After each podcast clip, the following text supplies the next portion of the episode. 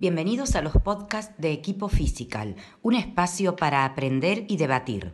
Ahora, eh, realmente les agradezco la posibilidad de poder charlar con ustedes y intercambiar conceptos. Son gente con la que me gusta mucho compartir información y creo que la información volcada al medio kinésico nos tiene que beneficiar a todos. Les cuento para la gente que no me conoce, mi nombre es Javier Franco, soy licenciado, kinesiólogo fisiatra, me recibí en la UBA en el año 97, también soy profesor de educación física. Eh, trabajo en el ámbito de la kinesiología deportiva, me gustan mucho las lesiones en deportistas.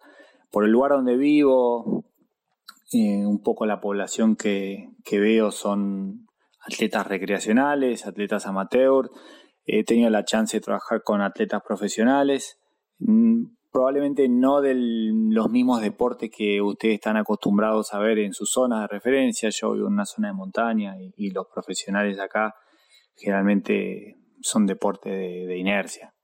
Eh, trabajo con el campeón argentino motocross, trabajo con, uno de los mejores enduristas de, de, Sudamérica que son de esta zona, trabajo con esquiadores, trabajo con atletas de trail running y trabajo con con gente que hace estas carreras de aventura, donde hacen muchas lesiones por sobrecarga. Pero bueno, lo que un poco ha diferenciado mis prácticas en estos últimos años es, eh, es atención de segunda consulta, digamos. O sea, eh, vieron que los kinesiólogos estamos luchando mucho por ser primer consulta, que el paciente llegue a nosotros eh, sin pasar por el médico, a ver si nosotros los podemos diagnosticar y podemos encarrilar su proceso. Bueno, como yo estoy posicionado, me toca hacer generalmente la segunda consulta, porque mis pacientes vienen de ver ya otros kinesiólogos que los atendieron con su prepaga y el tratamiento no funcionó. Entonces yo vengo a hacer la segunda opción. Soy eh, la segunda opción de, de, elección en este caso. Pero bueno, eso me da la chance también de ver qué es lo que no funcionó, que generalmente es siempre lo mismo. Lo que no funciona es atender gente en grupos, atender gente con protocolos, atender gente con preconceptos, atender gente con elementos que no tienen una comprobación científica o que no tienen una acción muy firme y sobreestimar su, sus beneficios para el tratamiento.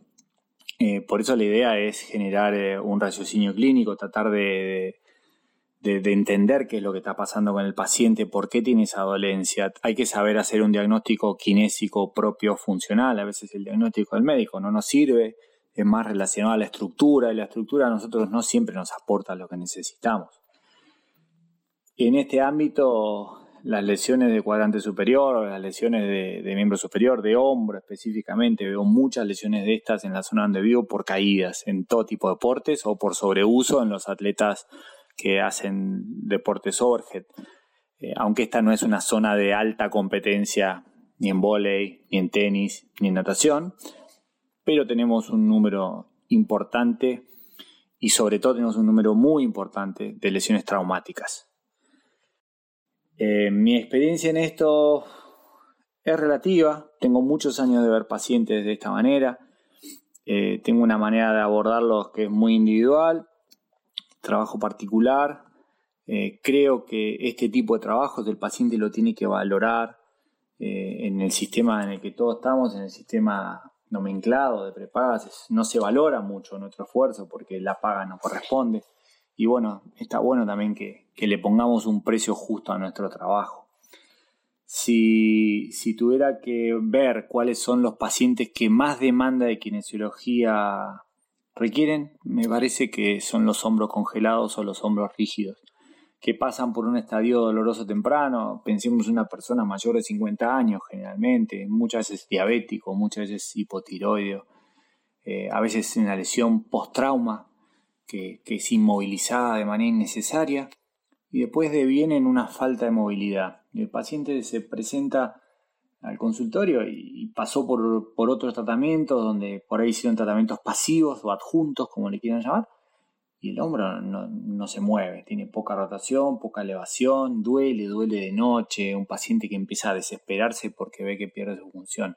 Ese es el paciente de kinesio que responde muy bien si hacemos las cosas correctas.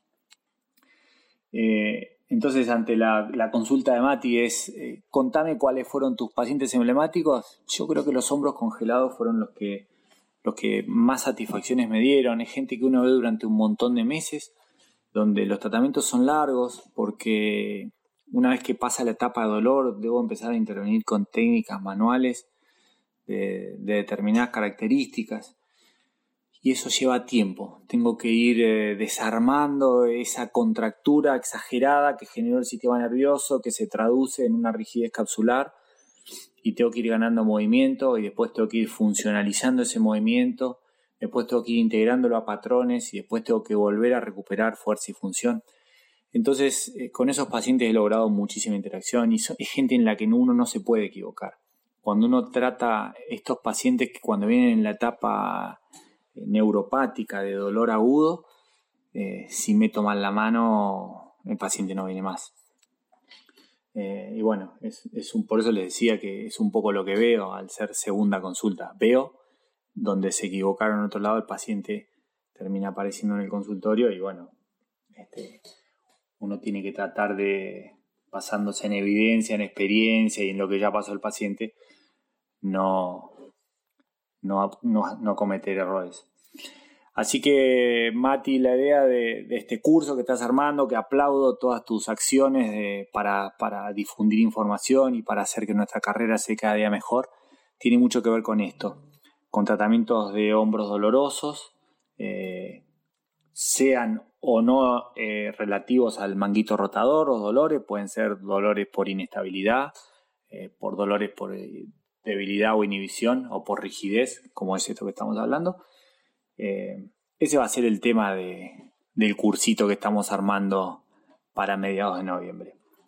Así que les agradezco, les mando a todos un gran abrazo y nos vemos pronto. Muchas gracias por escuchar nuestro podcast. Recordá seguirnos en nuestras redes sociales y buscarnos en nuestra página web www.equipofisical.com.